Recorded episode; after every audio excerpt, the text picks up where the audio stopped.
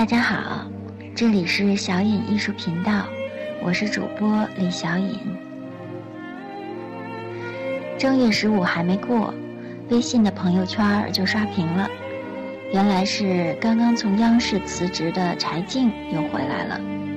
这次他带来的新闻调查是关于雾霾的。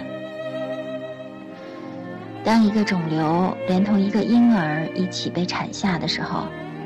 这个一直在新闻调查前线的记者，才真正意识到自己生存环境的险恶。在柴静版的雾霾报道之前，PM 二点五其实早就成为了每天新闻联播的座上宾。而经过这样经年累月的培养，民众终于开始密切关注自己周遭。看不见摸不着的空气质量了，而全球人都知道的马云，两年前就曾在亚布力年会上对北京的雾霾发表过谈话。他说：“看到现在的雾霾天气，我心里其实还是很高兴的，因为只有这样的天气，才能真正形成一种倒逼机制。”平时，领导们都有特供的食品和特供的水，但是空气却是没办法特供的。所以，即使领导回到家里，也同样会受到老婆孩子的指责。言外之意就是，领导们应该会将雾霾视为重要治理目标的。当然，马云在讲这段话的时候。恐怕不一定有多少人真的在意。而今天，当又一个网络大 V 携带着他对雾霾的所谓公开私愤，以一个央视辞职女记者的身份再次出现在公众面前的时候，我才意识到马云当年的深刻与大胆。马云并没有花费一百万。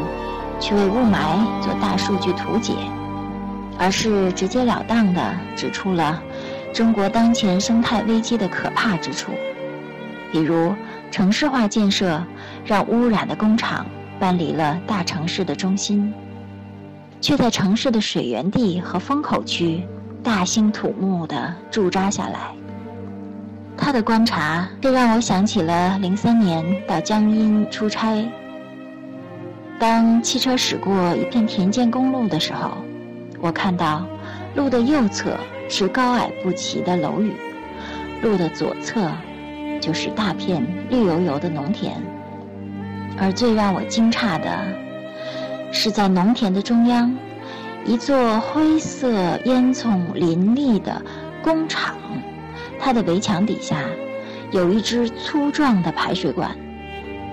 正在源源不断地流淌出棕绿色的、冒着气泡的污水。这样的景象也许现在见不到了，但是那些年，估计就是这些工厂里排放出的色彩斑斓的污水，毫不吝啬地浇灌了中国很多经济发达地区的农田。这样的景象不能。不让人一直提心吊胆。虽然目前北京的蓝天似乎越来越多了，但这种脆弱的改观，谁知道会坚持多久呢？就像一个厨师，今天没有用地沟油来做菜，而是选用了安全鲜美的食材，让你终于大快朵颐地满足了口腹之欲。但是在没有机制保障的前提下，这样一种临时的满足感，是否就可以消除了日后食品安全的隐患呢？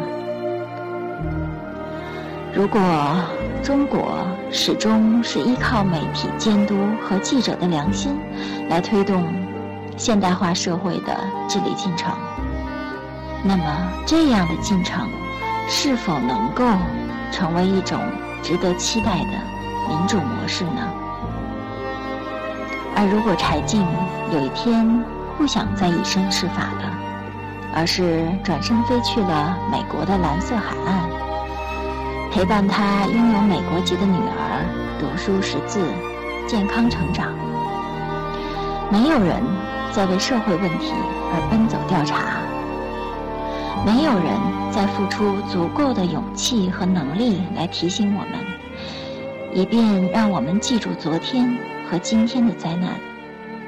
那个时候，从未走远的雾霾和各种污染，会不会有一天又匆匆折返，卷土重来呢？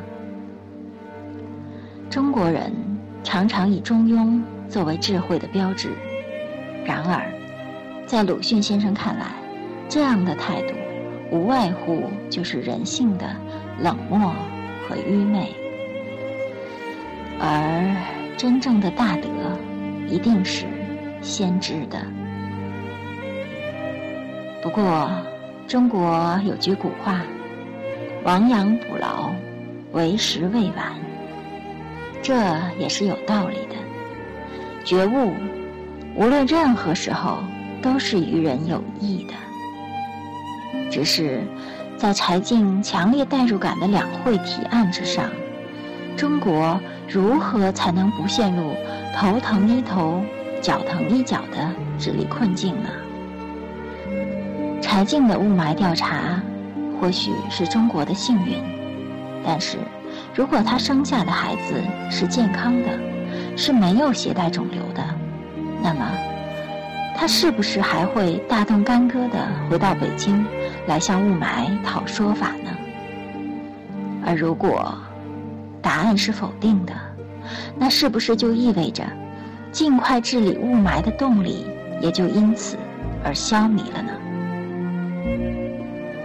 而当雾霾这样的污染，终于以公平的方式侵入所有人身体的时候，那些由聪明人中的聪明人组成的机构里，不知能有多少人会像怀着生病的女儿的柴静一样，突然对自己的无所作为而感到愧疚不已呢？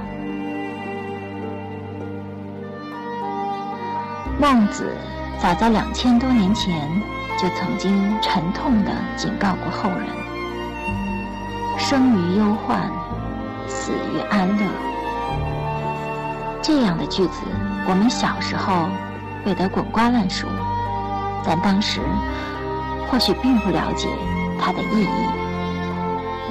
现在才知道，孟子的话原来并不是对老百姓讲的。他的意思是说，只有那些能够敏锐察觉到百姓的担忧与灾患的人，才能够使一个国家生生不息地发展下去。而当天下被一群只耽于自我享乐、对天下危境毫无感知的人所左右的时候，一个国家灭亡的先兆就出现了。和两千年前烽火连天、生灵涂炭的日子相比，现代人的生活简直就是天堂。我们很享受这样的生活，因为这同时意味着我们比我们的祖先要智慧得多。因此，在快节奏的现代生活里，恐怕没有人愿意再去翻阅前人的。警示文书了，即使翻看了，恐怕也不会向自己提出这样的问题：为什么古人在风餐露宿的时候就已经警觉过的问题，在穿越了千年的时空之后，我们仍然还会深陷其中，不能自拔呢？是什么让人？从身体里生发出的那些欲望，竟然可以不惜以残害自己赖以生存的本体作为代价。